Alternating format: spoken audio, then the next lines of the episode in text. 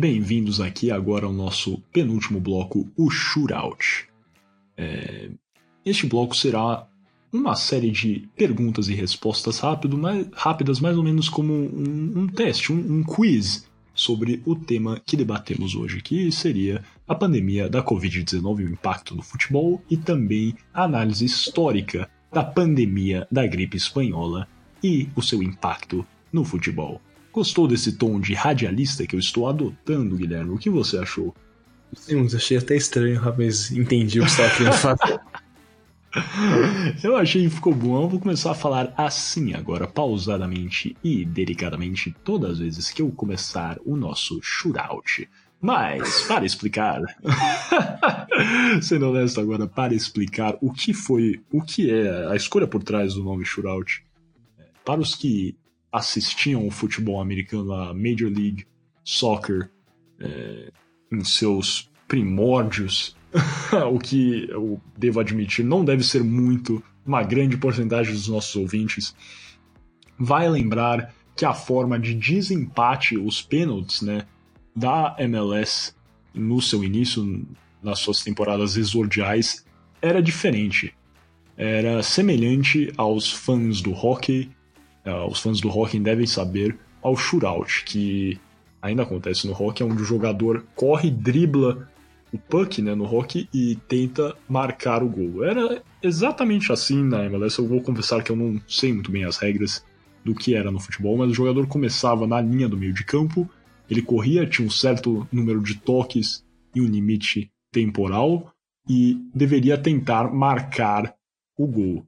É...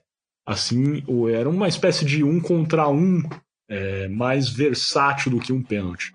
Acho que o goleiro não poderia sair da grande área. Tinha, tinha algumas, alguns regulamentos. Para quem quiser saber melhor, pesquise Shootout MLS. Vocês vão ver, tem vídeos. É ótimo. Eu acho que o futebol deveria adotar esse método. É mais interessante. Eu, nas minhas peladas em São Paulo, onde jogo, é shootout. e eu acho mais, mais interessante, mais legal, mais divertido. É, pênaltis é muito. É, Fácil. É muito emocionante. Não, é emocionante. Eu acho pênaltis muito emocionante. E, e, tem muita técnica, muito treino. Quem fala que pênalti é loteria não sabe de nada, inclusive. Porque é, pênalti demanda muito treino, demanda muito preparo, principalmente preparo psicológico. Tem que ter muita cabeça para colocar lá e quem fala que só bate quem só erra quem bate também tem que se preparar muito pra na hora que bater ir lá e, e marcar o gol. Então, eu gosto muito de pênalti, sou fã de pênalti, mas eu acho que o método do shootout também é interessante, é legal. É, falei que a gente deveria adotar muito em tom de brincadeira, mas para vocês, deem uma olhada no shootout para quem não conhece, vale a pena. É, mas nesse tom, vamos começar logo de bate-pronto com esse bloco aqui, que é, como já mencionei, um bloco de quiz, um, bloco de, de perguntas sobre o tópico que abordamos neste episódio.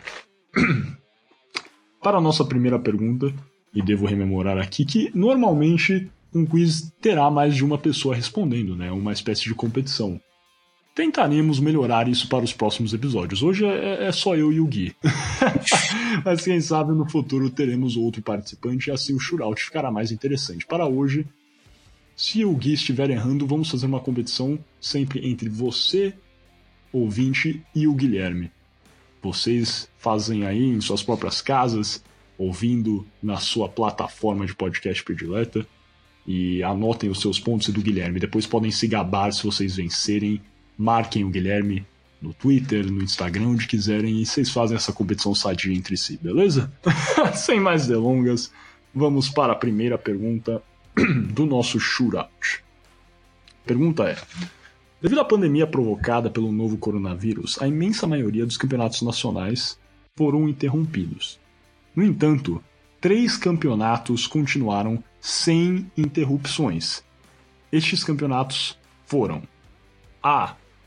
Vietnã, Suécia e Bielorrússia, Vietnã, Eslováquia e Bielorrússia, Turquia, Turcomenistão e Bielorrússia, Guatemala, Eslováquia e Estônia, ou Nicarágua, Turcomenistão e Bielorrússia? Eu vou com a A, que era Suécia, Bielorrússia e qual era o terceiro? Então você vai de Vietnã, Suécia e Bielorrússia. Eu vou de A, eu vou de A. Tem certeza? Certeza disso? Absoluto. Sua resposta está errada, meu caro. A resposta é E. Nicarágua, Turcomenistão e Bielorrússia. Acho que Bielorrússia ficou famosa, né, por não interromper. É, inclusive o Lukashenko, o premier da Bielorrússia, falou, deu declarações polêmicas que Bielorrússia ia tratar a Covid-19 com vodka e saunas. E neste ponto acho que estava bem. É, era uma resposta mais fácil. Era só eliminar as que não tinham Bielorrússia. Inclusive, só coloquei uma opção que não tinha Bielorrússia. Mas é, esses dois países, a Nicarágua e o Turcomenistão, também não interromperam seus campeonatos nacionais. Então está aí. Os três campeonatos que não foram interrompidos foram a, o campeonato de Nicarágua, Turcomenistão e Bielorrússia. Muito bem. Passando para a próxima pergunta do nosso shootout Número 2. Campeonato Sul-Americano de Futebol de 1919 foi adiado em um ano. Foi sediado no Brasil.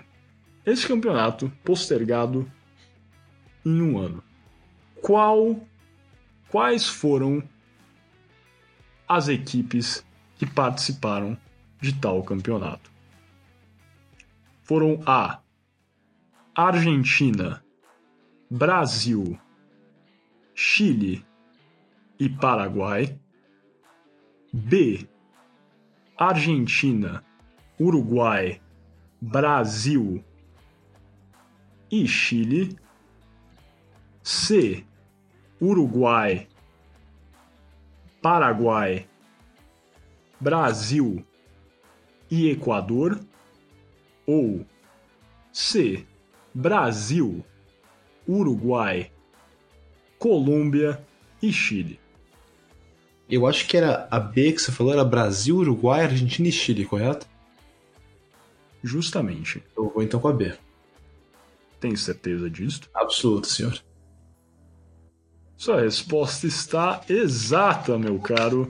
Justamente isso. Como, como, mencionado no podcast, a final foi jogada entre o Brasil e o Uruguai no Estádio das Laranjeiras com vitória do Brasil por 1 a 0 direito a gol de Arthur Friedenreich. É... Grande jogador, dizem que fez mais de mil gols, fez mais gols que Pelé. É... Grande Arthur Friedenreich, que foi o artilheiro do Brasil neste campeonato. Em juntamente de outro jogador do Brasil. Sabe que jogador foi este? Que é difícil saber. Eu não vou mentir. Só para quem é muito especialista lá. Falar. Era Leco, não era Leco, algo assim? Neco, na verdade, justamente. Ma Manuel Nunes, o Neco, craque do Corinthians. É, Neco, inclusive. É, é, legal pensar isso. O Arthur Friedrich, que depois foi jogar no São Paulo, é adorado pela torcida do São Paulo. E o Neco também, é, que foi grande craque do Corinthians, dois é, grandes jogadores de equipes rivais. Outra coisa que eles têm em comum, ambos jogaram pela grandiosa equipe do Mackenzie College, uma das equipes mais tradicionais do futebol paulista no início do século passado. Sabia disso, Gui? Inclusive, o Mackenzie, quem não sabe, eu sou mackenzista. Com um grande orgulho e louvor. Vou puxar a sardinha um pouco pro meu lado e falar que o Mackenzie, inclusive, jogou a par primeira partida de futebol profissional da história do futebol paulista. Você sabia disso, Gui? O Mackenzie é, é assim, grande, inovador e pioneiro em, em todos os campos. e no futebol paulista não foi diferente. A universidade? Sim, em maio. Não, não. O time Mackenzie College, que era formado por, joga... por estudantes e ex-estudantes da Universidade Mackenzie, que não era universidade à época, é, formaram a equipe do Mackenzie College. E esse, essa equipe era profissional. Existem várias equipes né, que são universidade, a Universidade Católica do, do Chile, Universidade do Chile, né? É bem comum isso, na verdade. O Mackenzie era semelhante nesse aspecto. E a equipe do Mackenzie College em 1902, em maio de 1902, especificamente dia 3 de maio de 1902, jogou contra o Germânia, que durante a Segunda Guerra Mundial passou a se chamar Esporte Clube Pinheiros, tradicional clube de São Paulo, a primeira partida da Liga Paulista de Futebol. Esse jogo acabou em 2 a 1 para a equipe do Mackenzie. Então o Mackenzie, além de jogar o primeiro jogo da história do futebol paulista profissional, também venceu esse primeiro jogo por 2 a 1 e tem o primeiro gol da história do futebol paulista marcado pelo Mário Epinho, jogador do Mackenzie. É... Esse jogo foi. Aonde você acha que esse jogo foi jogado? Em um estádio tradicionalíssimo também do futebol paulista. Essa, essa é mais fácil de acertar. Em São Paulo mesmo? Foi. Em São Paulo. Vou dar uma dica. Não foi no Pacaembu, ah, se você for chutar isso. Qual que é mais velho? Canindé é velho. Será que foi no Canindé? Não, não foi no Canindé. Foi no Parque Antártica. Parque? E na época, na verdade, era só um, era só um campo é, da Companhia Antártica construído para é, que os, seu, os trabalhadores da Companhia Antártica pudessem praticar futebol, esportes, lazer pós-expediente. Foi no Parque Antártica que foi jogado esse primeiro jogo entre Mackenzie e Germânia, primeiro jogo da história futebol profissional paulista, jogado em maio de 1902 no Parque Antártica. Muito bom, muito bom. Depois dessa digressão necessária de puxar a sardinha para o meu lado, falar bem do Mackenzie Vamos para a terceira e última pergunta. Lembrando que o Gui errou a primeira pergunta, acertou a segunda. Para que vocês estão aí jogando contra ele, tomem conhecimento e continuem nesta batalha. Assim, sem mais delongas, passando para a terceira pergunta. Número 3. Os governadores dos estados brasileiros têm utilizado instalações esportivas desculpa, para a construção de hospitais de campanha. Clube, clubes tanto da Série A como da Série B, é, sendo estes São Paulo, Botafogo, Corinthians, Bahia, Juventude, CRB e inúmeros clubes, uh, cederam suas instalações às prefeituras é, para a construção, para a utilização é, como hospitais de campanha. No final de 1918, ápice da pandemia da gripe espanhola no país, um time cedeu suas instalações para a internação de infectados. Qual foi este time? Foi A. O América Mineiro, B. O Botafogo, C. O Corinthians, D. O Palmeiras ou E. O Cruzeiro. Eu vou de A, Coelhão Mineiro. Coelhão Mineiro? Certeza dessa resposta? Foi o Palmeiras, a época Palestra Itália, sede na rua Líbero Badaró, é, tradicional sede do Palmeiras em São Paulo, ex-sede, né, na verdade. É, o Palestra Itália. Eu coloquei Palmeiras e Cruzeiro para confundir, né, porque os dois eram Palestra, na verdade. Isso mesmo. Mas é, o. É, você passou perto também, eu vou dizer. Mas o Palmeiras é, é certificado, isso cedeu a sua sede para é, a construção de leitos, para é, tratar de infectados pela gripe espanhola. E lá na sede do Palmeiras da Libero Bataró, na, na sede do Palestra, foram curados é, pacientes da gripe espanhola. Então, Palmeiras, neste ponto aí, é, se sobressai por ter auxiliado na pandemia da gripe espanhola de 1918-1919. Eu aqui, ó, colocando meu clubismo de lado para falar bem de um rival. Mas é isso, isso conclui uh, o nosso shootout deste primeiro episódio. Espero que vocês tenham saído melhor do que o Guilherme. Nem parece que o cara estudou para fazer esse podcast, porque pelo amor de Deus. Mas é isso.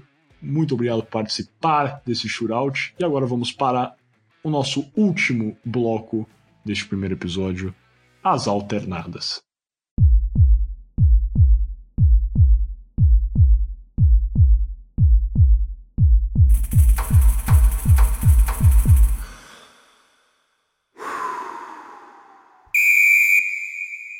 Muito bem, agora voltamos para o nosso último bloco do nosso primeiríssimo episódio do nosso podcast, a alternada. Sabe por que alternada? Sabe quando tá chegando no final ali da disputa de pênaltis, quando o seu time do coração já fez as cinco cobranças, o outro time também fez cinco, segue empatado, vamos para as alternadas, onde realmente é neste momento que o coração sai pela boca, não é mesmo, Miguel?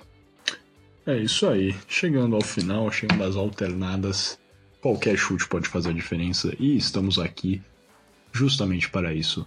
A Alternadas é um bloco de debates onde cada comentário, cada sílaba faz a diferença, trazendo tópicos sobre é, os temas debatidos que tendem a gerar polêmica.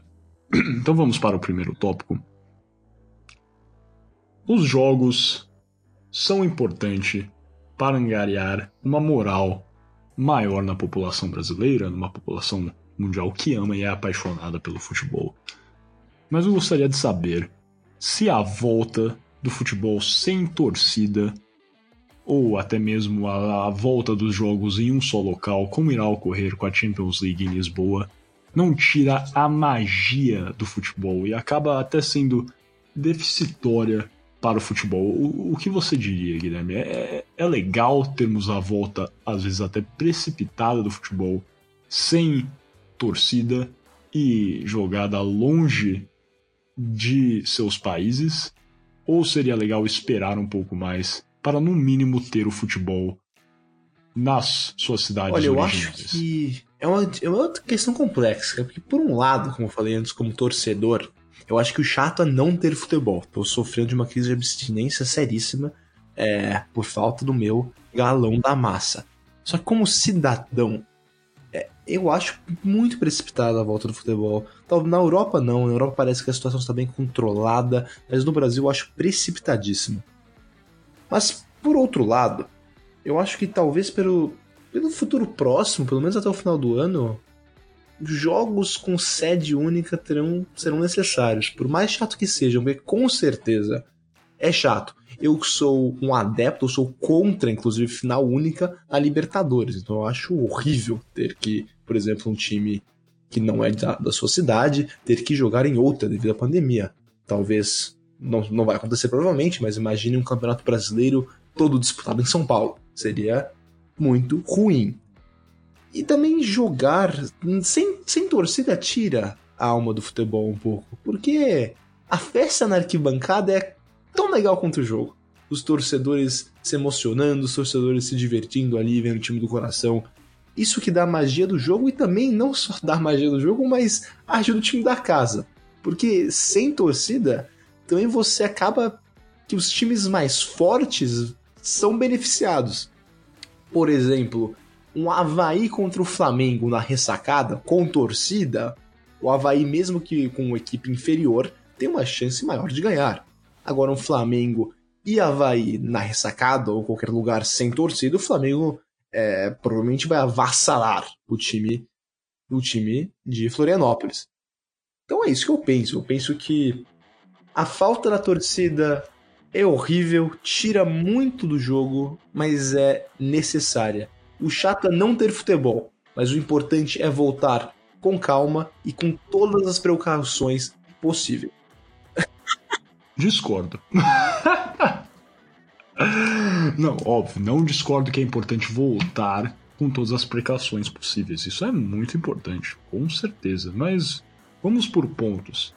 Primeiro, o Havaí faz coisas aqui. Isso aí é, é, é quase um jargão dos havaianos. O Havaí é gigantesco, inclusive para os que não lembram, o Havaí foi grande algoz ceifador do São Paulo na Copa do Brasil de 2011 tenho pesadelos até hoje com esse grandioso time do Havaí. O Marquinhos marcou época, grande Marquinhos também jogou no São Paulo, no Grêmio. Não entendi essa desdenhagem do Havaí, o grande Havaí. Dificílimo, dificílimo ganhar na ressacada. Fazendo um parênteses, não diminuiu o, o Havaí Futebol Clube, só usei como parâmetro porque a equipe do Havaí é inferior à do Flamengo. Está fazendo um juízo de valor aí. Eu não estou. é, sim, mas continuando para o próximo ponto, concordo plenamente que a falta de torcedores tira um pouco do brilho, é, da beleza que é o futebol. Adoro ir em jogo em arquibancada, creio que a maioria dos nossos ouvintes também gosta de ir no estádio, de os que podem, né, que moram na, nas cidades onde seus equipes, as suas equipes jogam, adoram ir em jogos de futebol, assistir, sentir o time, vibrar com desconhecidos, é, é sempre ótimo. Uh, eu sempre falo e todos devem concordar que o ambiente, a sensação de estar em um estádio de futebol, todos os olhos é, estão vidrados no mesmo lance, no mesmo acontecimento, é única. E existem formas de deixar isso, é, de espelhar isso até mesmo para os jogadores, né? Colocar os torcedores de papelão, o som da torcida que serve fator duplo, né? Porque para nós que estamos assistindo das televisões, ver os papelões lá, escutar a torcida também sempre vai ser bom, vai ser mais familiar também para os torcedores também, a, a escutar aquele silêncio ensurdecedor será horrível. É... Mas por mais que tenhamos esses métodos, não será a mesma coisa, mas acho que é difícil é, pensar em uma volta de jogos com torcedores neste momento. Acontece no Vietnã, acontece em alguns países da Europa que tem menos casos e não sei como eles conseguiram fazer uma volta tão rápida. Vale, vale o estudo. Difícil fazer no Brasil, um país tão grande, é, de população extensa, né? Mil não vou falar um número aqui, mas inúmeras vezes maior do que o Vietnã e, e países como a Sérvia, por exemplo, onde tivemos a volta do futebol com torcida. É, então, neste ponto, concordo plenamente, Gui.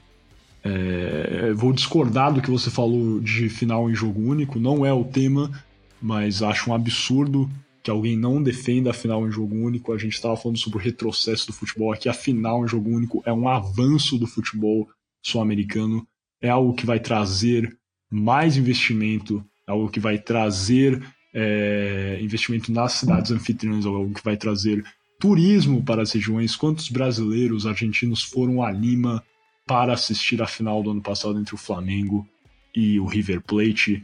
É, é um jogo que foi antecipado. Final é final, final é um jogo único, emoção, é, e é importante que tenhamos essa final em jogo único. É importante para os países que cediam essas finais, é importante para os times participar de algo que tem uma atmosfera maior. E eu creio que seja algo mais justo também. Às vezes a equipe, ainda mais quando tinha aquela babos, baboseira, vou chamar de baboseira mesmo, jogar final em dois jogos e ainda ter a vantagem de gol fora de casa, me poupe. É um absurdo. Final é jogo único, tem ganhos econômicos, ganhos esportivos, e é ótimo que isso aconteça. no mais, também não concordo com a volta em uma só sede. Isso é, sou contra, talvez seja a forma mais correta de se fazer, é, mas não sei se é o que gera é, o maior engajamento do torcedor.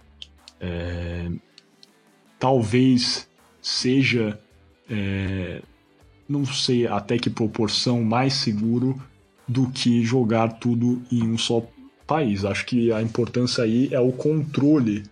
É mais fácil fazer um curral onde as delegações ficam isoladas de fato e pode haver uma testagem, um isolamento e uma fiscalização em massa. Isso seria difícil em países diferentes. Por esse ponto eu entendo. É, e para finalizar, eu, eu não sei até que ponto pode se dizer que a volta é precipitada do futebol no Brasil. Sendo completamente honesto, é, acho que o Brasil é um país diverso, onde a pandemia está diferente em diferentes pontos e em estados diferentes. Acho que, como sempre, a volta do futebol deve ser estudada, assim como a reabertura da economia de cada estado respectivo. E como já foi reiterado por inúmeros especialistas, políticos, é, o que estamos vivendo no momento é incerteza.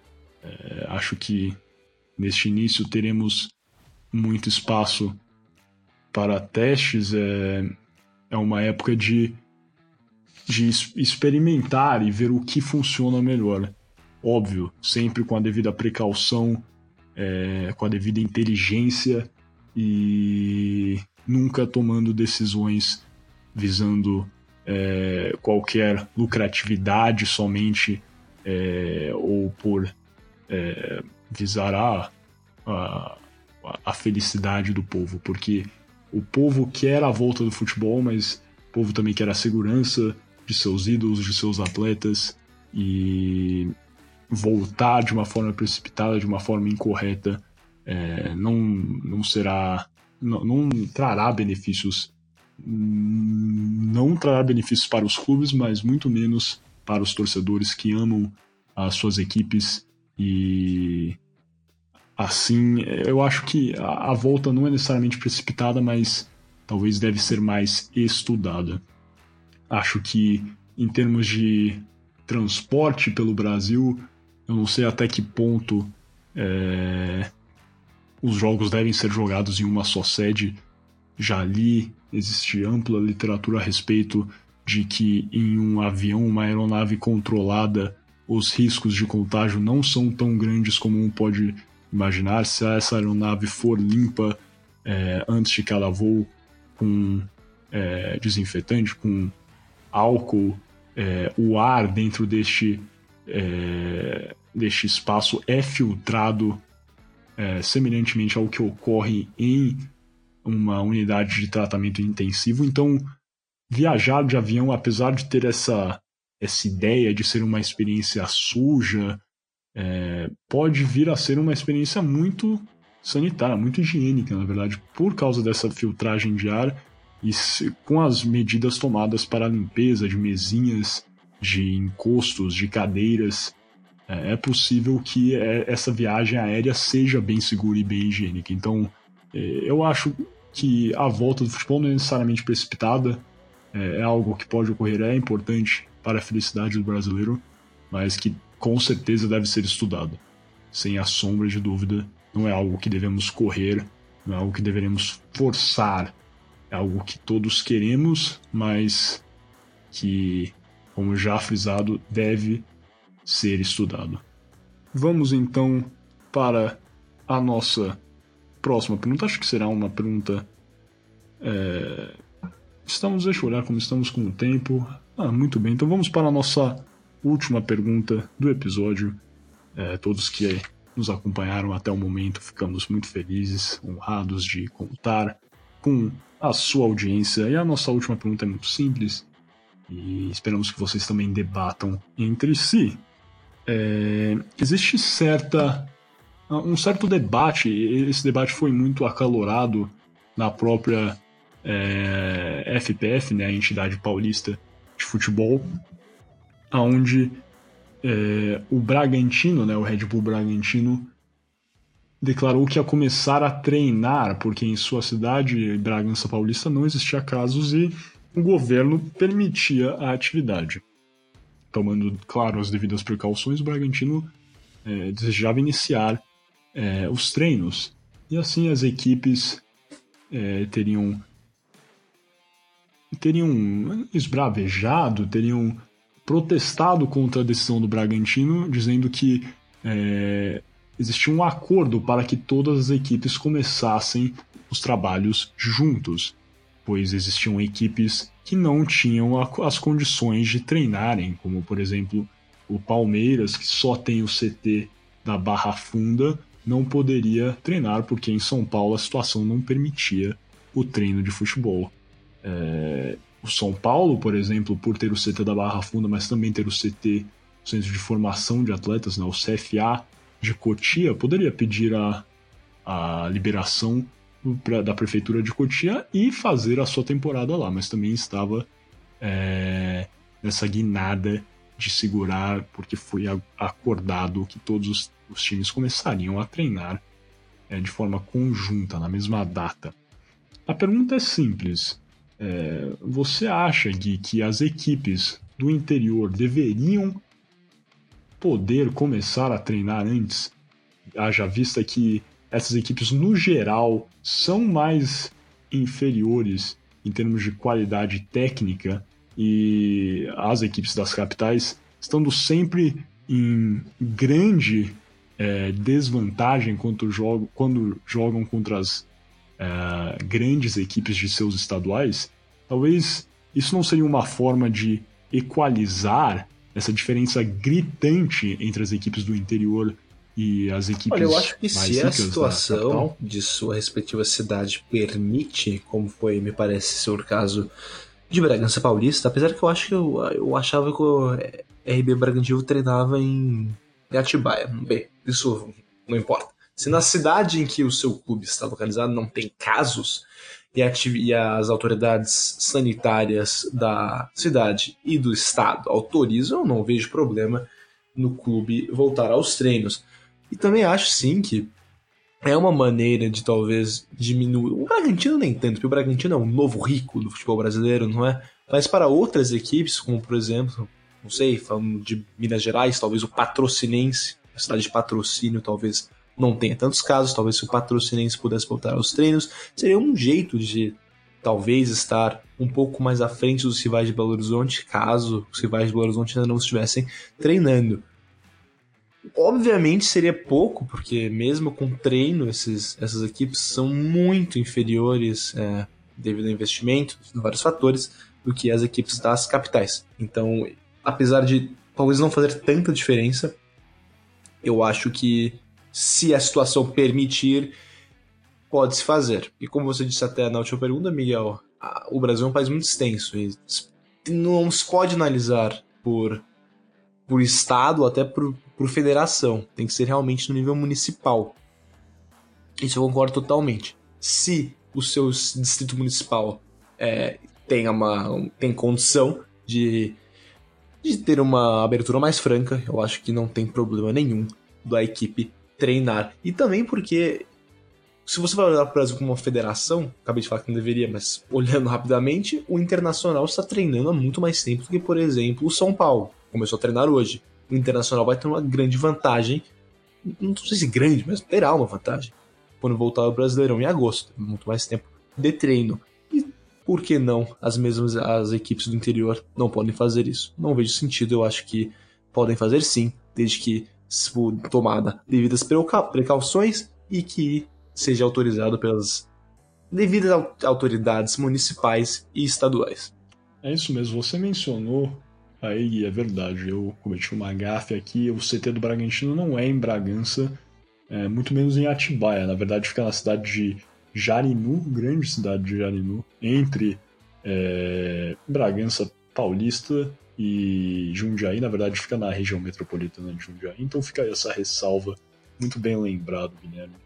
E, mas penso que nesse ponto aí concordo quase inteiramente com você, na verdade. É, o Brasil é, eu já frisei, país muito diverso e creio até que as, as regiões do interior é, estão sofrendo muito mais com os efeitos da pandemia, no mínimo nos efeitos econômicos né, da pandemia. É, existem pequenos empreendedores, pequenos negócios que dependem do deste andar né, normal da economia do interior, dessa dependência, e que às vezes, se não há uma, uma grande quantidade de casos, ou até mesmo não há casos que registrados nesse município, não há motivo talvez para manter tamanhas restrições. Óbvio, é importante manter as precauções, as devidas precauções, o uso de máscaras, testagens, é, uso de álcool em gel, reiterar a importância de lavagem de mãos, é, porque como sempre é tudo que leva a um caso e um certo descuido para uma explosão, um surto da Covid-19 em um hospital, não, em uma região do interior que às vezes não tem é, um sistema hospitalar, muito menos é, um sistema de UTI é, capaz de suportar é, um grande número de pacientes infectados em estado grave. Estou aqui fazendo essa ressalva, imagino que você pensa de forma semelhante, análoga a mim, Gui, nesse ponto. que é importante. Eu me, me compadeço pelos, é, pelos pequenos empreendedores que têm sofrido é, muito é, nessa pandemia, nesse estado que estamos no momento, e grande parte desses pequenos empreendedores também são do interior, do, de regiões mais rurais até é, do Brasil, e por isso me compadeço e entendo a importância, talvez, da reabertura nessas áreas onde a presença do novo coronavírus não é tão é, gritante, mas, como sempre, fazendo as ressalvas, que é importante reiterar todas as medidas é, de precaução, segurança e higiene para conter e manter a situação é, como está, porque o que menos precisamos neste momento é mais surtos no, no interior do Brasil, nas, nas regiões do interior brasileiro, porque é, se os, as UTIs é, mal estão suportando é, os grandes surtos nos polos urbanos, é, seria ainda pior se pacientes do interior estivessem sendo, é, mais do que já está ocorrendo, amontoados dentro destes leitos hospitalares. Muito bem. Pelo meu lado, sem comentários, concordo plenamente, me compadeço com o com os pequenos empreendedores que vêm sofrendo com a pandemia. É realmente um tempo muito difícil para todos. Com isso, creio que chegamos ao fim do nosso, do nosso primeiro episódio aqui do podcast Boleiros Humanas. A todos que ouviram até o fim, muito obrigado. Por favor, contamos com o auxílio de vocês, qualquer comentário, qualquer sugestão. Estamos abertos é, se gostou do, do podcast, do conteúdo, como sempre, compartilhe. Estamos no início de um projeto e contamos com a ajuda de você, ouvinte, para levantar voo e alçar o que esperamos deste podcast. Muito obrigado e até a próxima.